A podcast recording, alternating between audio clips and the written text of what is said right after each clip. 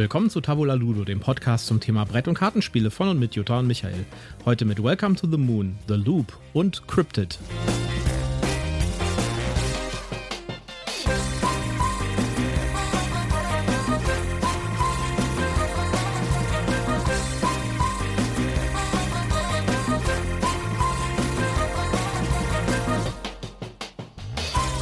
Folge Nummer 11. Diesmal mit einer normalen Folge mit drei äh, ja, äh, normalen Spielen. Ja, hallo erstmal. Was ist denn hier schon normal? Ja, also diesmal ist es keine Sonderfolge, keine Folge zum Spiel des Jahres, wo wir 35.000 Spiele durchgehen, sondern wir haben uns wieder drei Spiele vorgenommen, haben die gespielt und wollen euch ein bisschen was davon erzählen. Und diesmal sind es sehr aktuelle Spiele und teilweise so pseudo-aktuelle Spiele, würde ich sagen. Ja, und sie alle sind irgendwie doch vom Spiel des Jahres ein Stück weit von der Nominierung äh, mit inspiriert, würde ich sagen. Ja, zumindest eins davon. Ähm, dann fangen wir doch mal direkt an mit dem ersten, würde ich sagen. Oder ach nee, Moment, wir haben noch News. Genau. Erstmal haben wir unseren obligatorischen Werbehinweis. Ja. Wir sind nicht gesponsert, wir bekommen nichts bezahlt, wir haben nichts geschenkt bekommen, aber wir nennen Marken und Produkte und wir haben Links in unseren Shownotes und deshalb sind wir nach deutschem Recht verpflichtet, dies alles als Werbung zu deklarieren. Also Werbung. So, bei den News gibt es neue News über Twilight Inscription. Warum reden wir darüber und warum ist das so besonders? Ich meine, es erscheinen doch tausende von Spielen jeden Monat. Äh, das ist aber ein ganz besonderes Spiel. Das ist das Roll and Ride zu Twilight Imperium. Und das hat schon bei der Ankündigung von dem ersten Teaser vor vier oder fünf Wochen, äh, hat es schon ein bisschen so äh, Kopfkratzen ausgelöst, wie ein Roll and Ride nach dem wahrscheinlich epischsten Sci-Fi-Spiel aller Zeiten. Ähm, wer das nicht weiß, Twilight Imperium ist ein sehr großes, sehr altes Spiel, wo es um Weltraumeroberung geht. Und das gibt es schon sehr, sehr lange. Und es macht vor allen Dingen deswegen Schlagzeilen. Oder man kennt es deswegen, weil es eine unglaublich lange Spielzeit hat, so zwischen acht und zwölf Stunden. Wir haben äh, ich habe das hier stehen, wir haben es auch schon gespielt. Und wir haben tatsächlich, also wir nicht, wir nicht, aber ich habe das mit anderen Leuten gespielt. Äh, wir haben gebraucht, wir haben morgens um zehn oder sowas angefangen, das war bei der Weltmeisterschaft, als sie war, Fußballweltmeisterschaft. Äh, aber wir haben morgens um 10 angefangen und äh, wir waren rechtzeitig so fertig, dass Olli dann Fußball gucken konnte. Ja. ja, okay, das nennt sich Timing, aber ja. das ist äh, dann, glaube ich, ziemlich lang gewesen. Und wir haben uns nicht gelangweilt. Das ist wirklich ein tolles Spiel. Es ist von der Komplexität, finde ich, genau richtig. Und äh, es bleibt die ganze Zeit spannend und mhm. man hat keinen, hat man hat ganz wenig Downtime. Und man kann das einfach so ein bisschen wegspielen. Das ist einfach ein tolles Gefühl. Man hat halt irgendwie, man hat sein kleines Sternenimperium. So, dazu gibt es jetzt ein, äh, ein Roll and Ride Spiel, was, äh, wo sie bei der Ankündigung gesagt haben, das wird das, Twi das, was Twilight Imperium für Brettspiele wird, wird, wird dieses Spiel hier für Roll and Ride. Ja, zumindest nach dem, was ich gesehen habe, zumindest schon mal in einem Punkt vier Bögen Papier, richtig? Genau. Jetzt gibt es nämlich ein paar neue Informationen dazu. Den Link äh, haben wir euch in die Shownotes getan, wo es jetzt deutlich mehr Informationen, auch ein paar Bilder dazu gibt und auch ein Bild von der Box, von, dem, von der Rückseite der Box, wo man ein bisschen mehr darüber herausfinden kann, was in dem Spiel alles drin ist. Und man hat tatsächlich vier einzelne Blätter vor sich liegen als Spieler. Wobei ich sagen muss, die Blätter sehen jetzt nicht so äh, ich sag mal, so stressmäßig eng aus wie die von Hadrian's Wall zum Beispiel. Bei Hadrian's Wall hat man zwei und ich würde sagen, bei den, also diese Deu wirken hier von, von Twilight Inscription, die, die wirken deutlich aufgeräumter, sag ich mal. Also, ich bin mir nicht so sicher, ob das von der Komplexität tatsächlich an Hadrian's Wall rankommt. Gucken wir mal. Es sieht auf jeden Fall sehr spannend aus. Es sind vollfarbig, die Blätter. Das äh, ist natürlich auch ein bisschen schwierig, dann, wenn man sich mal Ersatzblöcke ausdrucken will. Aber ich gehe mal davon aus, da gibt es Ersatzblöcke. Es sind Würfel dabei, es sind Karten dabei, äh, es sind Stifte dabei auch. Ach so, genau, was ich hier gerade lese. Das sind gar keine Abreißblätter, sondern das sind solche abwischbaren, äh, laminierten ähm, Spielerbögen. Ja, genau. Das ist eigentlich die perfekte Überleitung zu Welcome to the Moon. Genau. Unserem ersten Spiel heute. Ja, das Einzige, was ich noch sagen wollte zu Twilight Inscription ist, es wird auch episch teuer. Es kostet nämlich um die 80 Euro für ein Roll and Ride. Ja, das ist natürlich heftig. Ja, und äh, das, äh, das Erscheinungsdatum ist nicht klar, aber wenn man auf die Shop-Seite hier klickt von Fantasy Flight Games, steht oben im Header ein Datum Mitte September. Also könnte es sein, dass wir vielleicht das Glück haben, auf das Spiel, das Spiel schon zu sehen beziehungsweise vielleicht ja. auch kaufen zu können. Wir werden auf jeden Fall die Augen offen halten, weil so wie ich deine glänzenden Äuglein gesehen habe, kommt das garantiert in deine Sammlung. Aber hallo. Ja. Ich bin auf jeden Fall gespannt. Shut up and take my money. ja, und da sind wir schon direkt beim ersten Spiel, nämlich auch einem, das ist kein Roll and Ride, aber es ist ein Flip and Ride. Ja, genau. Welcome to the Moon, ich habe es eben schon angeteasert. Ähm, in Welcome to the Moon machen sich die Spieler auf, um auf dem Mond eine neue Heimat für die Menschheit zu erschaffen.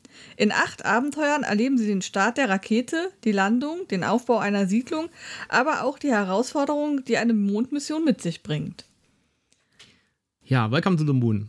Das, die, die Box sieht eigentlich relativ unspektakulär aus, finde ich. Ja, also äh, es ist so eine mittelgroße Box, wie so von so einem typischen Roll and Ride. Ja. Sie ist relativ schwer und da denkt man sich, ja, sieht nett aus, hat so ein bisschen so ein 50er Jahre ähm, Deko, Art Deko, Space Art Touch, würde ich sagen, ja. Und dann macht man die auf und dann fallen erst, einem erstmal so ein ganzer Block an solchen abwischbaren, laminierten Bögen entgegen und auch Stifte dazu. Also genau. auch hier ist es so, dass äh, die Sachen wiederverwendbar sind. Es sind also keine Papierblöcke drin, sondern solche abwischbaren Dinger. Und es kommt einem, äh, sind eine ganze Menge Karten drin. Und äh, zwei dicke Anleitungshefte. Das hat mich auch verblüfft für ein Roll and Ride. Als wir es dann zum ersten Mal gespielt haben, war ich echt verblüfft, wie viel Inhalt in dieser kleinen Box drin ist und auch für diesen Preis. Ja, ähm, ja also ich war erstmal verblüfft, als ich mir diese Schachtel in diesem ja, Retro-Design äh, angeguckt habe. Also im ersten Moment hätte ich gar nicht gedacht, dass das ein neues Spiel ist. Es hätte auch gut irgendwie ein älteres Spiel sein können, das schon irgendwo eingestaubt ist von der Optik her, vom Cover her. Mhm. Du hast es gerade angedeutet und ähm, hat mir überhaupt gar nichts von diesem Spiel versprochen. Habe mich nur bereit erklärt, mehr oder weniger das mit dir zu spielen, weil ich grundsätzlich ganz gerne diese ähm, Ride-Komponente habe, sei es ein Flip and Ride oder Roll and Ride. Die machen mir in der Regel relativ viel Spaß. Und habe gedacht, komm, gucken wir doch mal, was das Spiel kann. Und du hast es schon gesagt, dieser Aspekt, dass es eben nicht auf Papier ist, sondern auf, ähm, ja, auf so einer abwischbaren, äh, folierten Karte, sage ich mal. Ähm, hat mich auch zwiespältig gemacht, weil einerseits klar Umweltgedanke, kein Papierverbrauch, andererseits äh, Folie gleich Plastik, diese Stifte. Ähm, ich weiß nicht, wie das jetzt heutzutage ist. Ich kann mich aus meiner Jugendzeit erinnern, dass äh, so ähm, Stifte für Overhead oder äh, abwischbare Tafeln halt auch nicht so unbedingt äh, den umweltfreundlichsten Aspekt hatten. Ähm, da bin ich noch sehr zwiespältig, aber grundsätzlich finde ich Gedanken eben nicht Papier, das man danach wegschmeißt zu haben, sondern sondern nur so eine äh, abwischbare Tafel mehr oder weniger, schon ganz gut. Mhm. Das Thema von dem Spiel ist, dass man über mehrere verschiedene Spiele hinweg quasi die Kolonisierung des Mondes vorantreibt bzw. durchspielt. Und das ist eigentlich schon eins der wesentlichen Dinge bei diesem Spiel, denn äh, man hat nicht nur ein Spiel hier drin, sondern hat mehrere Spiele hier drin. Aber ja, vielleicht ganz kurz nochmal, genau, vielleicht ganz kurz nochmal zur, äh, zur, zum, zum, zur Außensicht von dem Ganzen. Das ist nämlich tatsächlich der dritte Teil einer Trilogie. Äh, es gibt zwei andere Spiele, die davor kamen und die so ähnlich sind, auch sowohl vom Artstyle als auch vom, vom, vom Spielkonzept. Mhm. Die haben also dasselbe Konzept mit den Karten, da können wir gleich noch ein bisschen was zu erzählen. Das eine hieß äh, Welcome to New Las Vegas, da ging es so um 1950er äh, Tatort Gartenzaun mäßig, dass man da irgendwie so Häuschen bauen musste und äh, Swimmingpools und so weiter. Und dann äh, Welcome to New Las Vegas äh, was das zweite, der zweite Teil war. Die haben also inhaltlich nichts miteinander zu tun, sondern nur von dem Konzept was, zu, was miteinander zu tun. Und im zweiten Teil, Welcome to Las Vegas, to New Las Vegas, ging es so um ja, Las Vegas, Mafia, Casinos und sowas. Okay.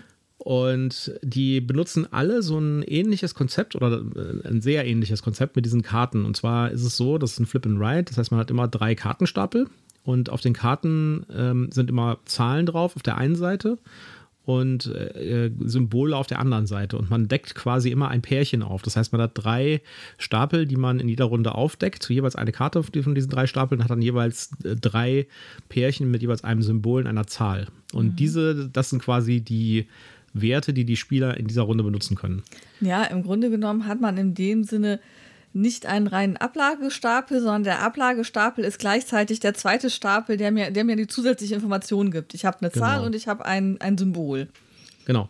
Und äh, die, das Konzept von Welcome to the Moon, wir haben die anderen zwei jetzt nicht gespielt, aber ich glaube, die werde ich jetzt mal auf meine Wunschliste tun, zumindest mal das äh, Welcome to Äh, das, das erste, das finde ich noch ganz gut. Die haben übrigens unter, ganz unterschiedliche Bewertungen, aber da kommen wir vielleicht nochmal her drauf. Das Konzept bei Welcome to the Moon ist eigentlich immer Zahlen aufsteigend sortieren.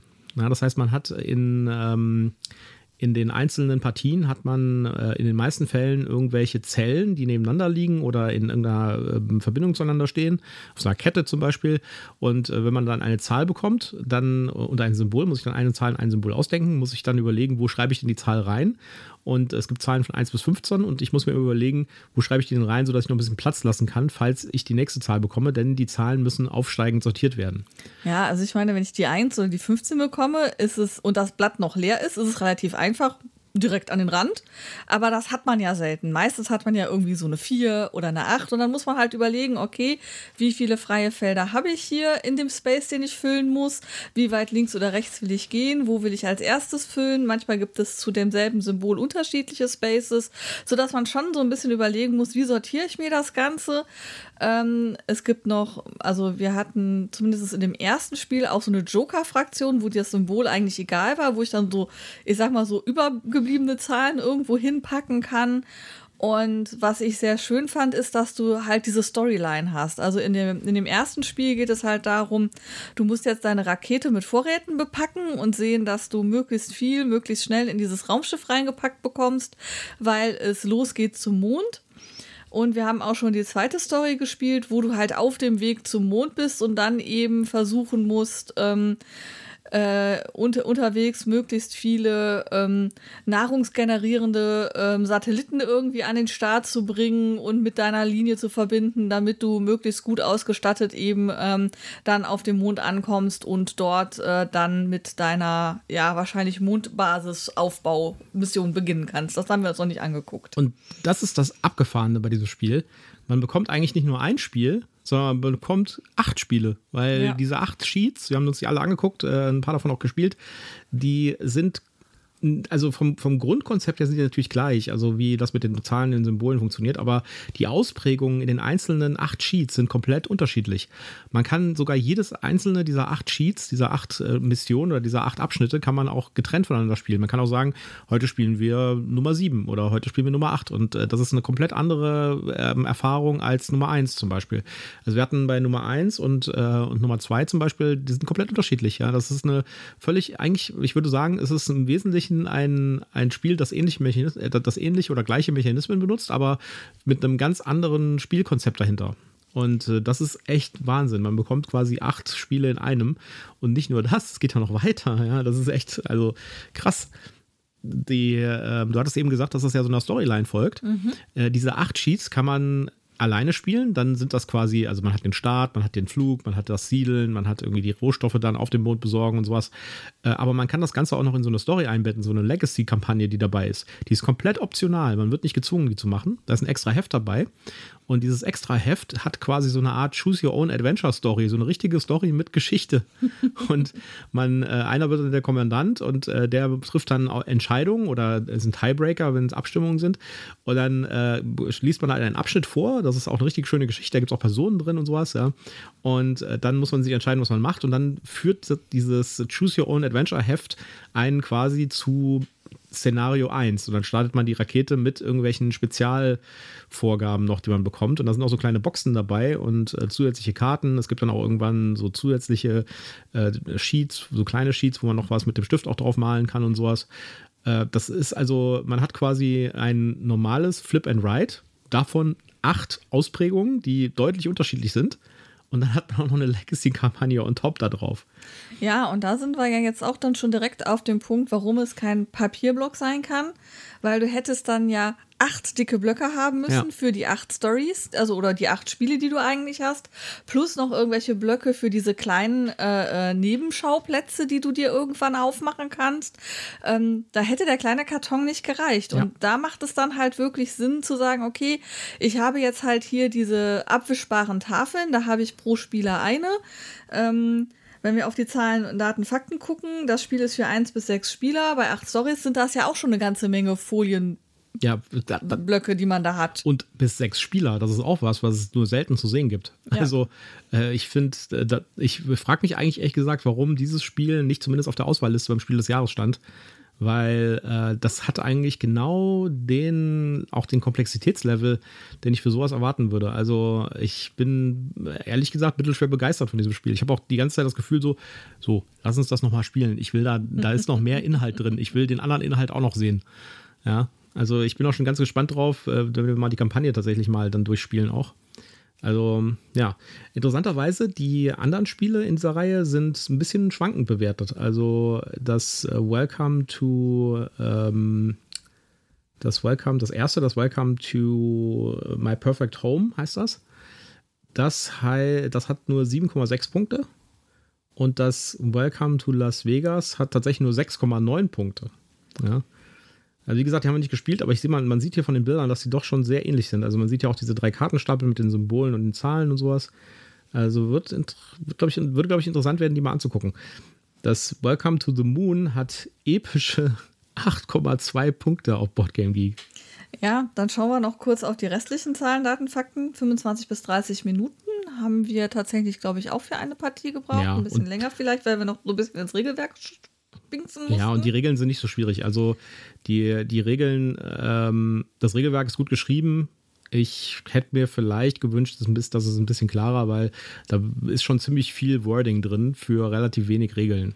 Ja, ja aber also ich denke auch, wenn man einmal diesen Mechanismus verstanden hat mit, okay, ich habe hier ein, ein Symbol und eine Zahl, die ich immer miteinander kombiniert verarbeiten muss und so ein bisschen, okay, es geht um Zahlen sortieren, hat man schon relativ viel verstanden. Ja. Trotzdem sind da noch teilweise eine Menge Sonderregeln, äh, wo man schon einen Moment braucht, um das äh, zu verstehen und, und umzusetzen. Ja, ähm, was gibst du denn Welcome to the Moon für eine Bewertung? Also ich würde bei diesen 8,2 Punkten mitgehen. Okay. Du gibst eine 8,2. Ja. Wer sich gerade wundert, warum das hier ein bisschen dauert, ich mache gleich nebenher die Buchführung, damit wir das für uns auch getrackt haben. Also ich habe mich für eine 8,3 entschieden. Oh, okay. Ja. Also ich bin sehr gespannt. Äh, das ist natürlich auch ein Spiel, was man super überall mitnehmen kann, weil es halt einen relativ kleinen Footprint hat. Ja, das passt halt auch immer schön in den Koffer rein und da ist halt wirklich alles drin und das Ding hat wirklich ganz schön viel Punch in dieser kleinen Box. Ja, was ich mich noch so ein bisschen frage, ist, die haben da so putzige kleine abwischbare Stifte dabei. Ähm, was kostet es, wenn man die nachkaufen muss? Ich meine, okay, man kann natürlich auch einfach normale Non-Permanent-Stifte kaufen, die gibt es ja auch überall im Handel, aber äh, die haben halt schon einen gewissen Charme, weil sie so klein sind. Ähm, ja. Aber dadurch sind sie wahrscheinlich auch schnell leer. Ja, aber die, in der Box auch noch ein bisschen Platz, also da könnte man auch andere Stifte noch reintun. Das ist tatsächlich so ein ganz, ganz, ganz kleiner, ganz kleines Nitpicking-Ding bei dem Spiel die, ich finde, die Stifte sind ein bisschen zu dick. Also man muss ja da irgendwie dann mal 42, äh, nee, 42 nicht, aber mal 12 in so ein kleines Fältchen schreiben. Und äh, da muss man schon aufpassen, dass man nicht zu heftig aufdrückt, weil die Stifte sind schon relativ dick. Aber das ist, hat für den Spielfluss überhaupt keine Relevanz. Also das ist einfach nur so ein so eine kleine Anmerkung, die mir aufgefallen ist beim Spielen. Ja, also ich war halt tatsächlich bei dem Gedanken, ähm, ist jetzt Jahrzehnte her, da habe ich mal ein, ein Spiel, das eben einen Spielplan hatte, wo man auch so mit Stift drauf gemalt hat und äh, dann war halt das Thema, die Originalstifte ließen sich nicht nachkaufen und mhm. die regulären Non-Permanent-Stifte ließen sich irgendwie von dieser Spezialoberfläche nicht gut abwischen und damit war das Spiel tot. Ja. Ich nenne ja. jetzt extra auch nicht den Namen, weil das Spiel hat mich gefrustet. Ja, ich glaube, das dürfte hier eigentlich kein großes Problem mehr sein. Ja, interessanterweise haben wir die Version, äh, die in Deutsch von äh, dem Original-Publisher und mittlerweile gibt es sie von Pegasus. Das heißt, mittlerweile gibt es sie mit Pegasus-Logo im Laden. Und ich hoffe, dass es damit dann auch halt ein bisschen über den normalen Spieleladen hinaus Verbreitung findet. Ja, und dass ja. man das irgendwie ein bisschen einfacher auch kaufen kann. Das wäre tatsächlich ein Spiel, ähm, das man auch in einen Buchladen reinbringen könnte. Ja. Wenn ich mir so überlege, was ich sonst so in Buchläden anspielen sehe, würde das da durchaus reinpassen und es, ich würde es dem Spiel wünschen, wenn es diesen Schritt schafft. Definitiv. Was hast du denn als nächstes? Als nächstes haben wir was völlig Verrücktes, nämlich The Loop. Äh, mit Abstand eins der verrücktesten Spiele, die ich in letzter Zeit gespielt habe. Und auch von der Aufmachung und von der Textgestaltung her völlig durchgeknallt. Ja. Und äh, den Text, den er jetzt hört, ist aus der offiziellen Pressemitteilung zu diesem Spiel. Ja? Moment, Doc, einen Moment mal. Sie wollen mir weismachen, Sie bauen eine Zeitmaschine? Aus einem DeLorean? Nein, aus einer Boardgame-Box. In The Loop reist ihr als Agenten der Agentur in der Zeit und verfolgt den verrückten Dr. Fu, arbeitet zusammen und gewinnt gegen Dr. Fu.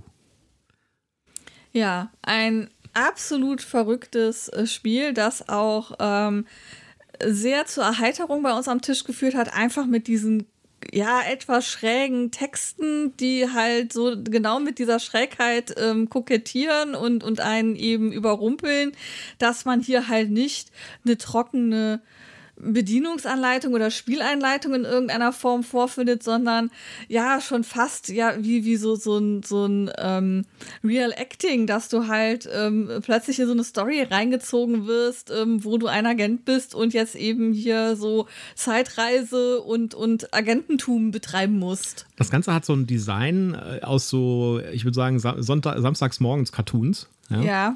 Und äh, völlig abgefahren. Und die Anleitung ist tatsächlich, also also ich habe selten was Kreativeres im Spielanleitungsbereich gesehen. Die ist halt voll mit irgendwie Anmerkungen und kleinen Zitaten, die irgendwo an der Seite stehen und irgendwelchen Einleitungstexten, die, äh, die in, in, die, in das Universum passen und so. Und das ist alles völlig verrückt. So als ob man irgendwie so einen so so ein Beutel voller Clowns hätte, an dem man irgendwie schütteln würde, wenn man eine Anleitung äh, rüttelt quasi. Und äh, ja, also um was geht's da eigentlich? Das ist ein kooperatives Spiel ich, äh, man, man als Spieler arbeitet man zusammen und ist äh, eine Gruppe von Zeitagenten, die diesem Dr. Loop hinterherläuft oder hinterherreist durch Dr. die Fu. Äh, Dok, Dr. Loop. Äh, Dr. Fu hinterherreist und durch verschiedene Zeitepochen, also Mittelalter, Neuzeit, äh, Industrialisierung und so weiter. Renaissance. Renaissance äh, und End of Time, ja. also da, wo alles hochgeht. Äh, und dort versucht, die durch ihn verursachten Zeitrisse zu kitten, bevor diese Zeitrisse zu ähm, einem Vortex werden. Und wenn man zu viele Vortexe dann nicht verhindert hat, dann verliert man das Spiel. Ja, und ähm, Dr. Fu versucht, die Macht zu erlangen, indem er Duplikate von sich selber erzeugt und äh, mit in die Zeitreise nimmt. Und das heißt, man trifft in den verschiedenen Epochen auf Kopien von Dr. Fu, ähm, die aber nicht in diese Epoche ähm, gehören. Und äh, die einzige Lösung, den wieder loszuwerden, ist, den Dr. Fu in seine zugehörige Zeit zu schicken. Und dann verplatzt er, weil ähm, Raumzeitkonflikt und ähm, das geht nicht und dann zerplatzt er quasi. Wir sind schon ganz schön gut in dieser Story drin, ne, die uns das, äh, die Anleitung verkauft hat. Also die, die, ich, ich sag's mal so, ja, ich analysiere das jetzt mal ein bisschen. Ich finde das Spiel großartig, ja. Und wir hatten sehr viel Spaß dabei und es ist so, als ob man Teil eines Samstagsmorgens-Cartoons ist, ja? wo man irgendwie äh, als äh, verrückte Zeitagenten einem noch verrückteren Professor hinterher rennt.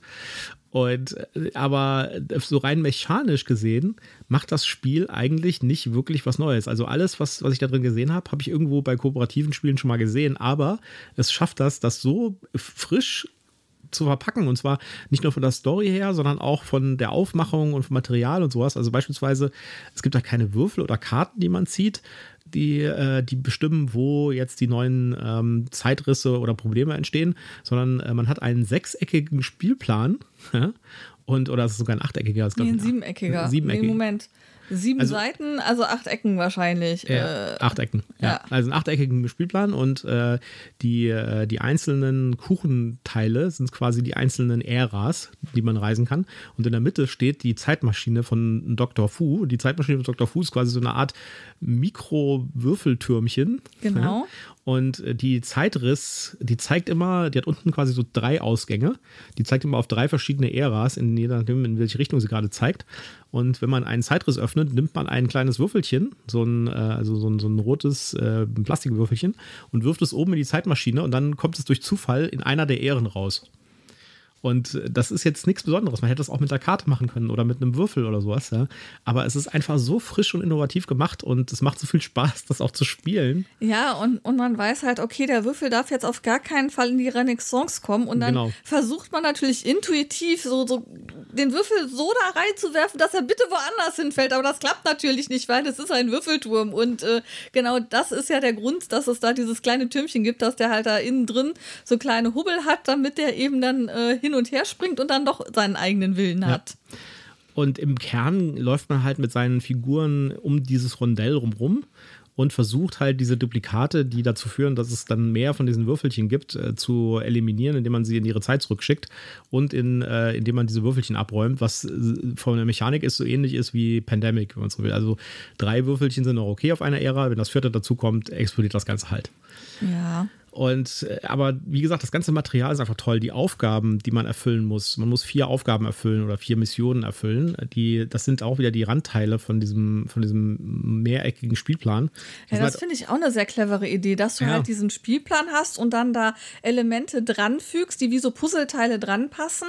Und es gibt halt ein paar mehr, sodass du halt da auch wieder so eine so, so einen Wechsel reinbringst, dass du eben nicht immer genau die gleichen Aufgaben hast, sondern das wechselt halt auch. Und es ja. wechselt sich auch ab, wo welche Aufgaben Aufgabe ist, weil du siehst am Anfang nicht, welche Aufgaben du zu bewältigen hast, sondern das wird halt sukzessive im Spiel erst aufgeklappt, dass du dann siehst, ah, okay, hier muss ich ähm, äh, mehrfach beim Dr. Fu Worte, ähm, ähm, hier diese Zeitrisse platt machen oder ich muss grüne Energiewürfelchen an einer Stelle erzeugen oder ich muss in jedem Element irgendwas tun und das äh, kriege ich halt erst sukzessive mit und manchmal ist es dann schon zu spät, weil kurz, kurz nachdem ich es aufgedeckt habe, passiert der große Knall genau in dem Element und zack, ich habe einen Vortex und meine Aufgabe ist weg und ich muss mich auf eine neue Aufgabe einlassen. Ja.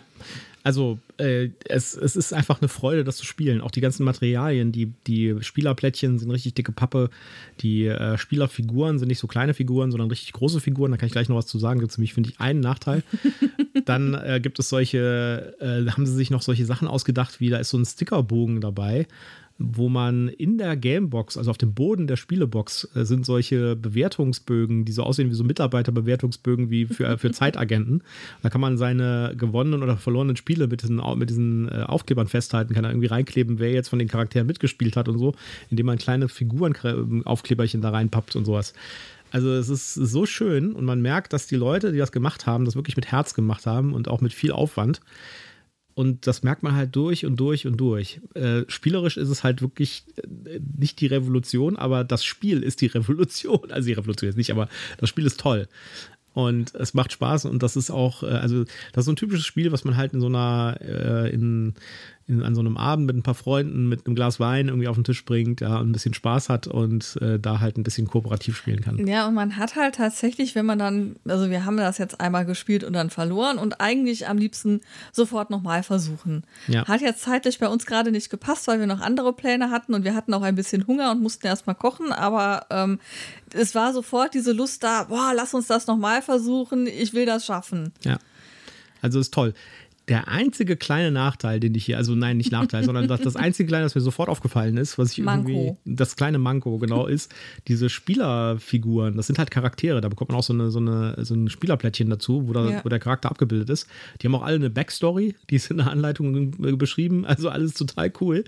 Und die haben eigentlich auch Abbildungen, die weil sie sind Abbildung. ja auf den Karten drauf und auf den Mini-Stickers sind sie ja auch drauf, genau. aber es sind einfach nur nackte, große Holzklötze, die zwar den, den Umriss haben, aber äh, ja, also man, stellt sich, man, stellt sich, vor, das ist halt wirklich, also wir haben mit dem, äh, mit dem, äh, mit diesem ähm, V-Girl, das ist so ein großer Roboter, wo so ein kleines Mädchen drin sitzt. Und äh, das ist halt ein echt großer Holzspielstein, der in der Form von diesem Roboter ist. Aber er ist halt ein, einfach nur grün. Ja? ja? Ich meine, das funktioniert natürlich, aber da hätte es, glaube ich, vielleicht hätten sie dieses Sticker-Sheet mit diesen Achievements für den Bo Boxboden, der nur äh, Fass ist, eigentlich weglassen soll, lieber einen Aufklebersheet reintun soll. Ja, oder halt einfach halbieren und erstmal die Sticker in Originalgröße. Ja. Und dann können sie ja gerne noch ein paar kleine dazu machen. Vielleicht äh, drucken wir uns da einfach mal was aus. ja. Beziehungsweise, ja. ich könnte mir vorstellen, dass es vielleicht dafür auch noch irgendwelche, irgendwelche vielleicht gibt es da ja Sheets für oder so. Vielleicht, vielleicht war das auch ein Kickstarter extra. Keine Ahnung. Das kann natürlich sein. Ja. Äh, ich finde es noch lustig, wie wir auf das Spiel überhaupt aufmerksam geworden sind. Also ich hatte es schon ein paar Mal bei Instagram und bei ein paar ähm, YouTubern, die halt Spiele vorstellen, so am Rande gesehen, aber dem erstmal nicht so viel Beachtung geschenkt, ähm, weil einerseits die Box halt mit diesem ähm, etwas ähm, ja, unfertigen Comic-Stil mich mal wieder nicht so richtig angesprochen hat, obwohl er schon ein ganzes Stück besser ist als ähm, äh, andere Comics, über die ich hier schon gesprochen habe. Ähm, und dann habe ich aber im Zuge der ähm, äh, Nominierungslisten Recherchen ein, ähm, eine, ein Review gesehen, wo halt mehrere Spiele gereviewt wurden und ähm, da war The Loop halt auch mit dabei. Und ich bin halt zwischendurch, weil es halt echt spät war, als ich das angemacht habe, so ein bisschen weggedöst, weil dann auch das Spiel, das ich gucken wollte, war schon vorbei und ich hatte das nicht ausgemacht und wurde dann wach und so Loop lief. Und ich dachte, boah, das sieht aber cool aus, weil das, die waren halt, haben halt richtig das Spiel gezeigt und waren halt mittendrin. Und da war halt gerade dieser Mechanismus mit diesem kleinen Würfelturm in der Mitte. Und ich dachte, das sieht irgendwie doch ganz cool aus. Ja, ich kann mich auch erinnern, letztes Jahr auf das Spiel wurde das am Asmodee-Stand gespielt und äh, ich habe auch gedacht, so, hm, das sieht ja auch nett aus, aber wir hatten irgendwie keine Zeit, uns das näher anzugucken. Äh, ich, und die Reviews waren auch ein bisschen durchwachsen, wenn ich mich recht entsinne. Da gab es ja. welche, die haben gesagt, das wäre nicht so dolle. Ich äh, sehe auch gerade übrigens, dass das äh, in den USA ist der Publisher, derselbe Publisher wie von ähm, dem Dinosaurier-Spiel, dem Ron Wright mhm. und dem äh, Dinosaur World. Passt, glaube ich, so in die, in die Farbigkeit, sage ich mal, von ja. dem Publisher. Definitiv. Auf jeden Fall hat uns das angesprochen und dann waren wir äh, mal wieder bei unserem Lieblingsbrettspielladen. Dem Spielerheld in Ahrweiler. Grüße gehen raus. Genau, genau. Und äh, wer in der Nähe ist, geht da unbedingt hin. Super cooler Laden und ne, nach dem ganzen A-Desaster kann er, glaube ich, jeden Pfennig gebrauchen, den ihr da lassen könnt. Und der hatte das da stehen und du warst erst so ein bisschen am dran rumschleifen und ich sagte, ah, ich habe das gesehen, ich fand das cool. Ja, und dann haben wir es mitgenommen. Dasselbe ist übrigens äh, in unserer davor, äh, bei der vorigen Sitzung beim Spielerheld mit dem Welcome to the Moon genauso passiert. Das lag nämlich auch da rum und ich dachte so, ach, ich habe da schon ein bisschen was von gehört, komm, das nehmen wir jetzt einfach mal mit. War ja auch nicht so teuer. ja. ja. Ähm, kommen wir noch kurz zu den Zahlen, Daten, Faxen. Zahlen, Daten und Faxen immer. Das, das, wir sind das schon voll. Thema. Genau, wir sind voll im Thema dieses Spiels drin. Ja. Ähm, ein bis vier Spieler. Warum eigentlich nur ein bis vier? Sind da nicht fünf Figuren drin? Äh, Warte, also steht eins bis vier auf der Box. Ja, aber hm, egal. Also eins bis vier Spieler. Ähm, 60 Minuten Spielzeit ab zwölf Jahre. Mhm. Ähm, und die Boardgame Geek Gemeinschaft sagt 7,9 Punkte. Ja, würde ich definitiv mitgehen. Es steht übrigens, dass äh, die Boardgame Geek ähm, Community sagt, beste Spieleranzahl ist tatsächlich zwei. Na, dann haben wir das ja genau richtig gemacht. Ja. Ich würde das aber trotzdem gerne nochmal mit mehr Spielern probieren. Vielleicht schaffen wir das ja am Dienstag. Da sind wir nämlich auf einem äh, kleinen Spielepartyabend. Ja, ähm, du gehst also die 7,9 mit? Ja. Also ich gebe dem Spiel eine 8,0. Ich fand das schon sehr witzig, auch gerade mit diesen stylischen Texten, die einen so richtig in diese, diese Atmosphäre reinsaugen. Das hat mir schon super viel Spaß gemacht und äh, das muss auf jeden Fall wieder auf den Tisch. Es gibt übrigens eine Erweiterung dazu. Ich bin mal gucken, vielleicht hat die den fünften Spieler. Die Erweiterung, die du nicht mitnehmen wolltest. Nee, da habe ich gedacht, dann sind wir erstmal vorsichtig und probieren es erstmal aus. ich hätte ähm, ja gleich mitgenommen. Ja, ich meine, da sind jetzt noch, ich meine, da ist auch genug Content noch drin. Wir haben, äh, es gibt, äh, es gibt, ich glaube, drei verschiedene Spielmodis, die auch unterschiedliches Material mit reinbringen mhm. und die auch in der Schwierigkeit äh, sich äh, ändern. Das heißt, äh, man hat äh, den Grundspielmodus und es gibt noch zwei weitere, wo ähm, noch zusätzliche Sachen mit reinkommen. Also da ist quasi, da sind schon Erweiterungen mit in der Box drin, wenn du so willst. Ja. Und die Erweiterung hat jetzt aber tatsächlich auch, also die bringt wieder ein paar neue Game Modes und neue Charaktere, neues Equipment, ja. Also das sieht jetzt nicht aus, als ob da ein neuer Spieler dazukommt. Der, der Doktor heißt übrigens Dr. Fu nur im Deutschen. Wie heißt er denn im Englischen? Im, äh, Im Englischen heißt er Dr. Fawkes. Was so ähnlich ist wie Fu, nur im übertragenen Sinne. Im, im, im Bedeutungssinne, muss man sozusagen. Ah, mein Latein ist leider sehr eingerostet, aber ich weiß, dass Fawkes respektive Fauxpas Wobei das ja dann auch schon wieder Französisch ist, das hat irgendwie nichts Gutes zu bedeuten. Also ich glaube, das passt. Ja. Okay. Wollen wir zum nächsten Spiel? Dann kommen wir zum nächsten Spiel. Ja, und hier haben wir tatsächlich eins von den Nominierten. Genau. Äh, nämlich Cryptide. In Cryptide seid ihr auf der Suche nach einem einzigartigen, sagenumwobenen Wesen. Ihr habt einige wenige Hinweise, wo sich die Kreatur befinden könnte. Doch nur durch das geschickte Kooperieren kann das gesuchte Habitat ausfindig gemacht werden. Doch Vorsicht, gebt ihr zu viel Informationen preis, könnte jemand anders euch zuvorkommen. Ja, also wir haben das ja, wir haben das zu zweit gespielt. Nee, zu dritt. Man kann es nur zu dritt spielen, also ab drei Spieler. Wir haben es zweimal zu dritt gespielt. Wir haben es Nee, gestern haben wir es zu viert gespielt. Ja, zu viert gespielt, genau. genau. Also wir haben es zu dritt und zu viert gespielt und ähm, ich finde, beides funktioniert. Ja. ja. Das Ganze ist ein unfassbarer Brainbender. ja? Also was macht man da drin? Man hat, das Spiel ist eigentlich ganz einfach. Ja? Man äh, hat einen, einen Spielplan vor sich liegen, der ist szenarienbasiert, da sind also endlos viele Szenarien dabei und äh, der besteht aus solchen Hexfeldern. Das heißt, da gibt es Hexfelder von verschiedenen Landschaftstypen, Wüste, Wald, Gebirge, Sumpf und äh, Wasser. Und äh, die, und dann gibt es noch Bärenterritorium, die sind halt so im Kreis mit einer Farbe und äh, Puma-Territorium. Da gibt es noch Strukturen, wie so Hütten in drei verschiedenen oder vier verschiedenen Farben, äh, Hinkelsteine in verschiedenen Farben. Also es gibt quasi so eine Art äh, Gelände. Ja? Und jeder Spieler bekommt, abhängig von der Spielerzahl, ja, aus so einem kleinen Heftchen einen Hinweis, wo dieses gesuchte Monster ist. Das Monster lebt genau auf einem dieser Hexfelder, die auf dem Tisch liegen. Und äh, der Hinweis ist so vom Stil her, das Monster lebt auf Wasser oder Sumpf. Ja, oder ist sowas wie, äh, das Monster lebt im Umkreis von 1 um eine Hütte. Ja. Oder äh, es lebt im Umkreis von 2 um die blaue Hütte. Sowas in dieser Richtung. Äh, um eine blaue Struktur eine eigentlich, blaue also Struktur. Hütte oder Hinkelstein. Genau. Und äh, jeder Spieler bekommt nur einen solchen Hinweis. Würde man alle diese Hinweise auf den Tisch legen, dann könnte man dieses eine einzige Feld einfach identifizieren, weil das der Schnittpunkt von diesen vier oder drei Hinweisen ist. Oder fünf. Ich glaube, man kann es bis zu fünf Spielern spielen. Genau. Und jetzt, äh, jetzt ist sozusagen die Aufgabe, man muss als Spieler genau dieses Feld finden und also als erster finden und verhindern, dass die anderen so viel Informationen bekommen, dass äh, die es finden. Und in jeder Runde kann man ein Feld auswählen und dann einen der Spieler, die am Tisch sitzen, fragen, nach deinem Hinweis, kann dieses Monster dort leben? Und dann muss der Spieler ein Würfelchen drauflegen für Nein oder ein Scheibchen für Vielleicht. Das heißt, wenn ich zum Beispiel einen Hinweis habe auf Wasser oder Sumpf und ein anderer Spieler legt ein, sagt, äh, deutet auf ein Sumpffeld und fragt mich, könnte das äh, Tier da leben? Dann muss ich da ein Scheibchen hinlegen, weil es, mein Hinweis ist Wasser oder Sumpf, also könnte es in diesem Sumpffeld leben. So. Ja, also es geht ja um genau dieses Feld. Und es gibt ja ganz viele Sumpffelder. Also ja, vielleicht ist es dieses Sumpffeld, aber du weißt es halt nicht genau. genau. Wenn man das spielt, kann man das auf zwei Arten spielen, finde ich. man kann alles im Kopf halten und äh, irgendwie sich. Äh, Nein, kann man nicht. Ja.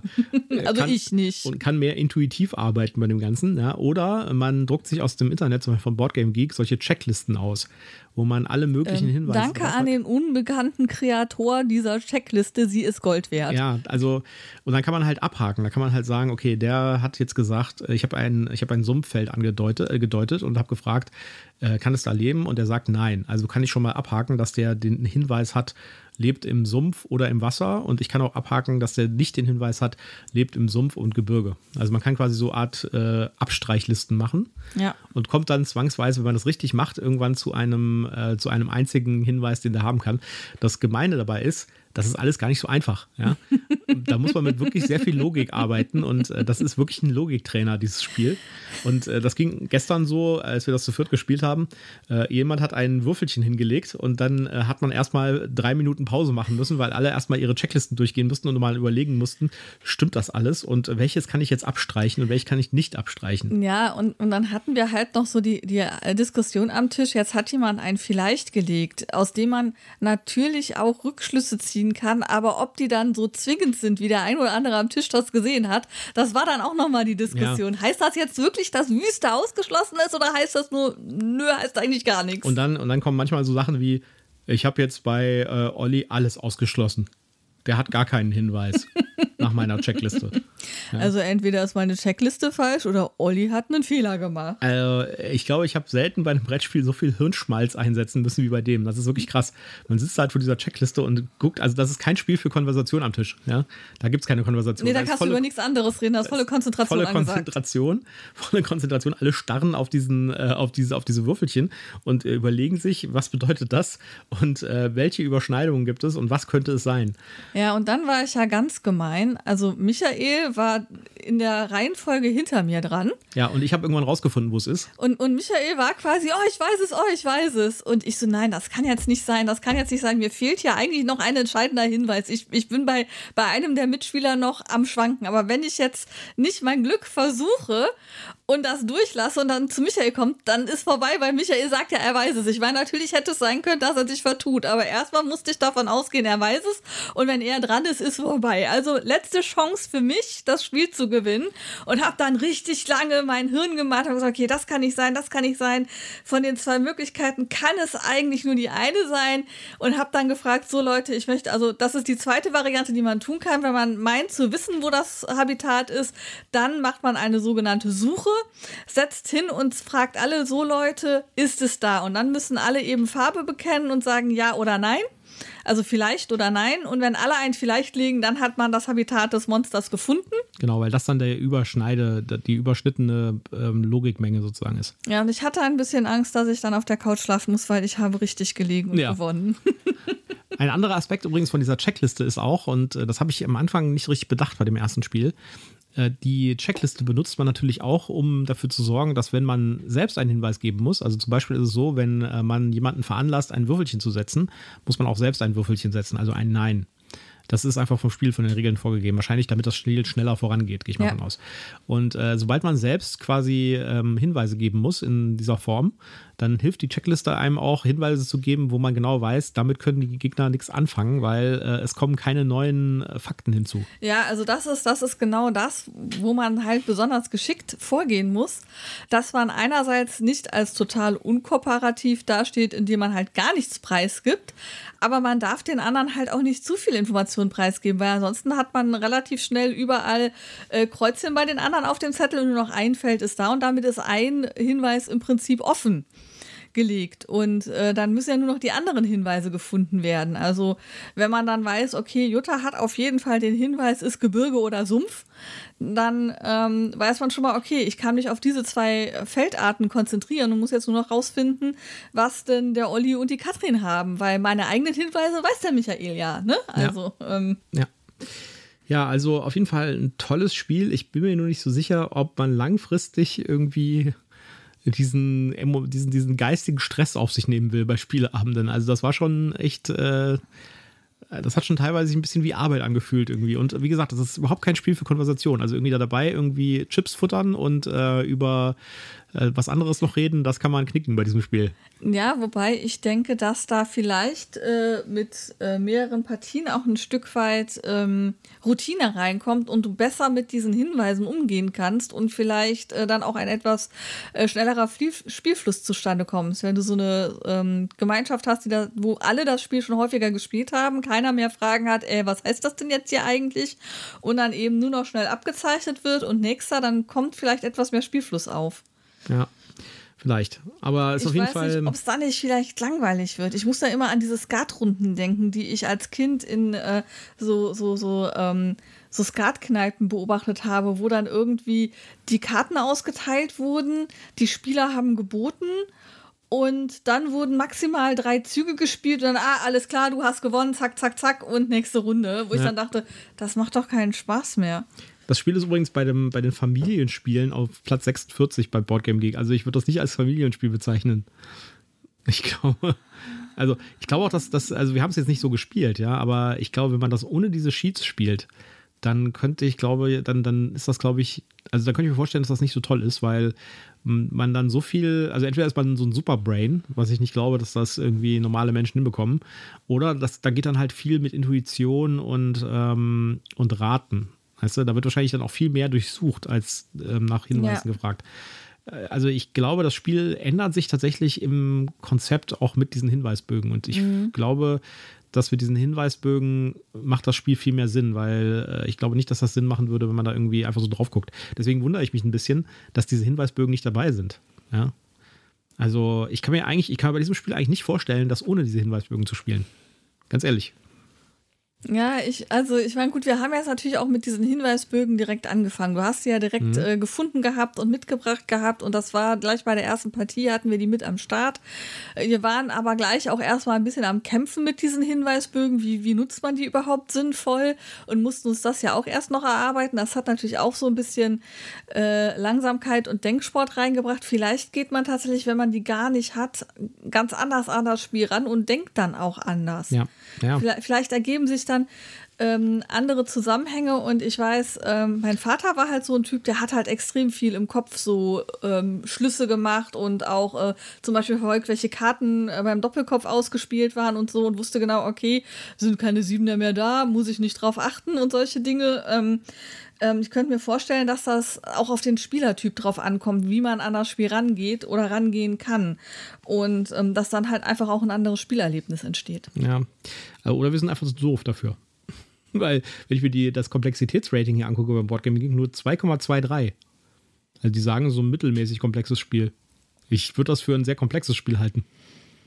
Also nicht von den Regeln. Die Regeln sind natürlich total leicht, ja. Das, ist, das ist eben genau das. Was ist denn hier an Komplexität bewertet ja. worden? Ist denn hier tatsächlich das Regelwerk gemeint? Das ist nämlich tatsächlich wenig komplex.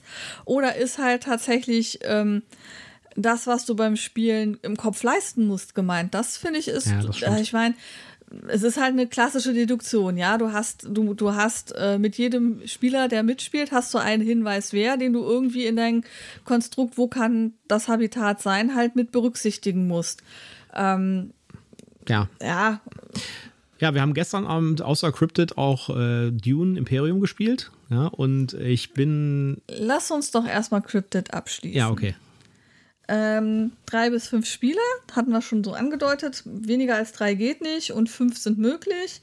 30 äh, bis 50 Minuten. Ich glaube, wir haben länger gebraucht. Ja, wir haben länger gebraucht. Sowohl wir in der Dreier- als auch in der Vierer. Ja, ja aber das, das, das, das ist tatsächlich auch diesen, diesen Merkbögen geschuldet, weil halt jeder dann irgendwie erstmal zwei Minuten, drei Minuten auf seinen Merkbögen Moment, ich stiert. muss, Moment, ich muss noch mal alles durchgehen. Irgendwo ist ein Fehler. Ich oh muss nein, das überprüfen. Oh nein, hier ist irgendwas falsch. Das kann ja nicht sein. Oder wenn man bei dem anderen guckt, also, wieso hast du das ausgeixt? Ne? Hey, du sollst nicht spinksen. Genau. ähm, ja, und äh, sowohl äh, die offizielle Spieleempfehlung auch, die von der Community sagt, ab 10. Im Leben nicht. Im Leben nicht. Das halte ich für total illusorisch. Ja, das ist dann wirklich ein reines Rateding. Ja, dann, dann geht es wirklich nur noch darum, irgendwie so, äh, so zerebral quasi irgendwie zu sagen, ja, da ist es ist nicht auf dem Wasser. Äh, dann frage ich mal alle Sumpffelder durch. Ich werf, nee. ich werf mal so einen Hinweis ein.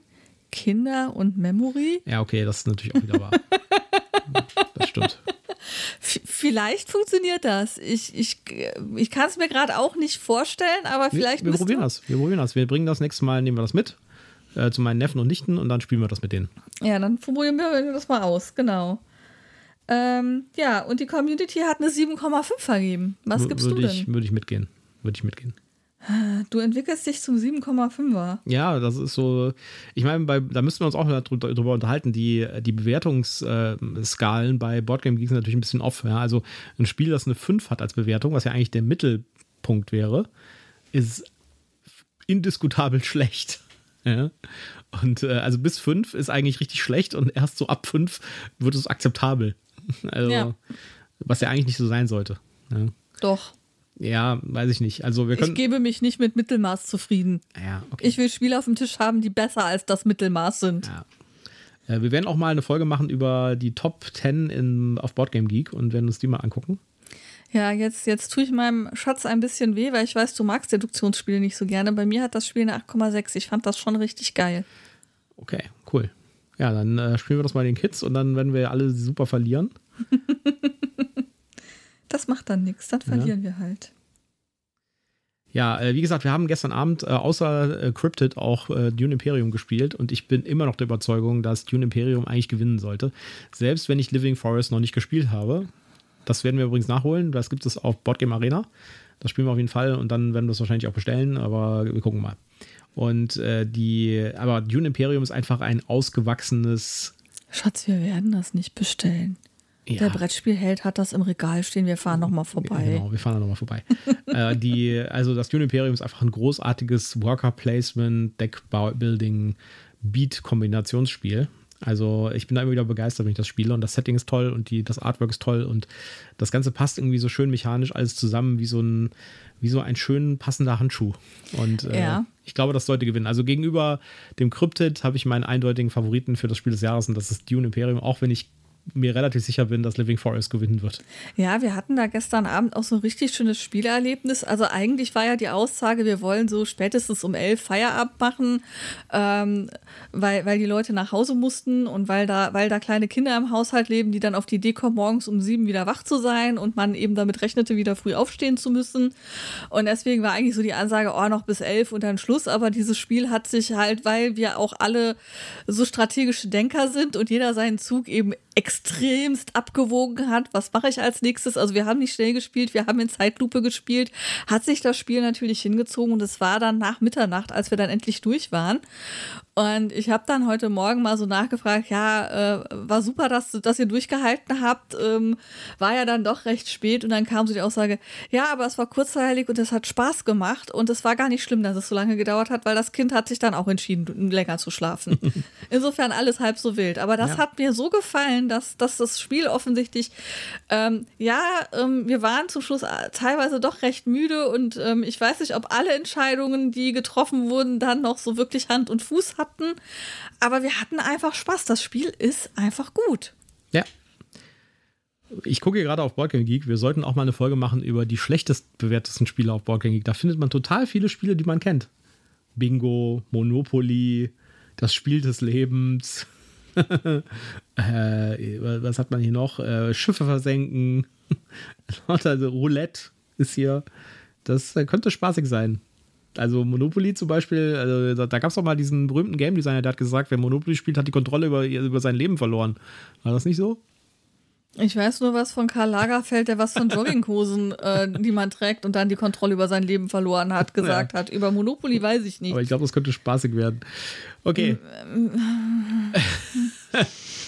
Schatz, ich habe es bisher erfolgreich geschafft, kein Bingo spielen zu müssen und auch kein ja, Schiffe müssen, versenken. Wir müssen die alle ausprobieren dann auch. Und äh, Spiel des Lebens habe ich in meinem Leben vielleicht dreimal gespielt. Ich kann mich gar nicht richtig dran erinnern. Es war, glaube ich, irgendwas mit einem Auto und so kleinen Pinnen, die man da reinstecken und musste. Wir, wir, wir, spielen natürlich nicht irgendein Monopoly. Wir holen uns natürlich irgendein Monopoly, was äh, möglichst, möglichst abstrus bizarr ist. Zum Beispiel das Game of Thrones Monopoly oder so. Harry Potter Monopoly.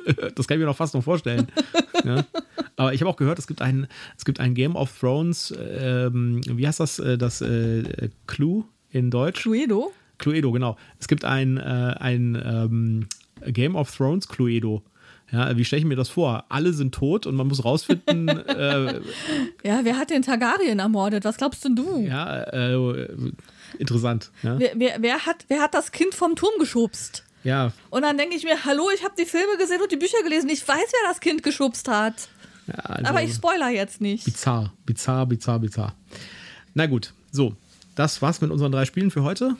Und wir sind beim nächsten Mal wieder zurück. Ich glaube, beim nächsten Mal wollen wir über Azul reden, aber es ist noch nicht hundertprozentig sicher. Also, wir haben jetzt äh, das neueste Azul getestet heute und werden das nochmal spielen. Ja, wir müssen das nochmal in Kontext mit den anderen Spielen spielen, um da bessere Vergleichsgrundlagen zu haben. Genau, und dann werden wir euch vielleicht was beim nächsten Mal erzählen über Azul oder über irgendwas anderes. Wir wissen es noch nicht. Ja. Das wird dann, werdet ihr dann nächste Woche sehen.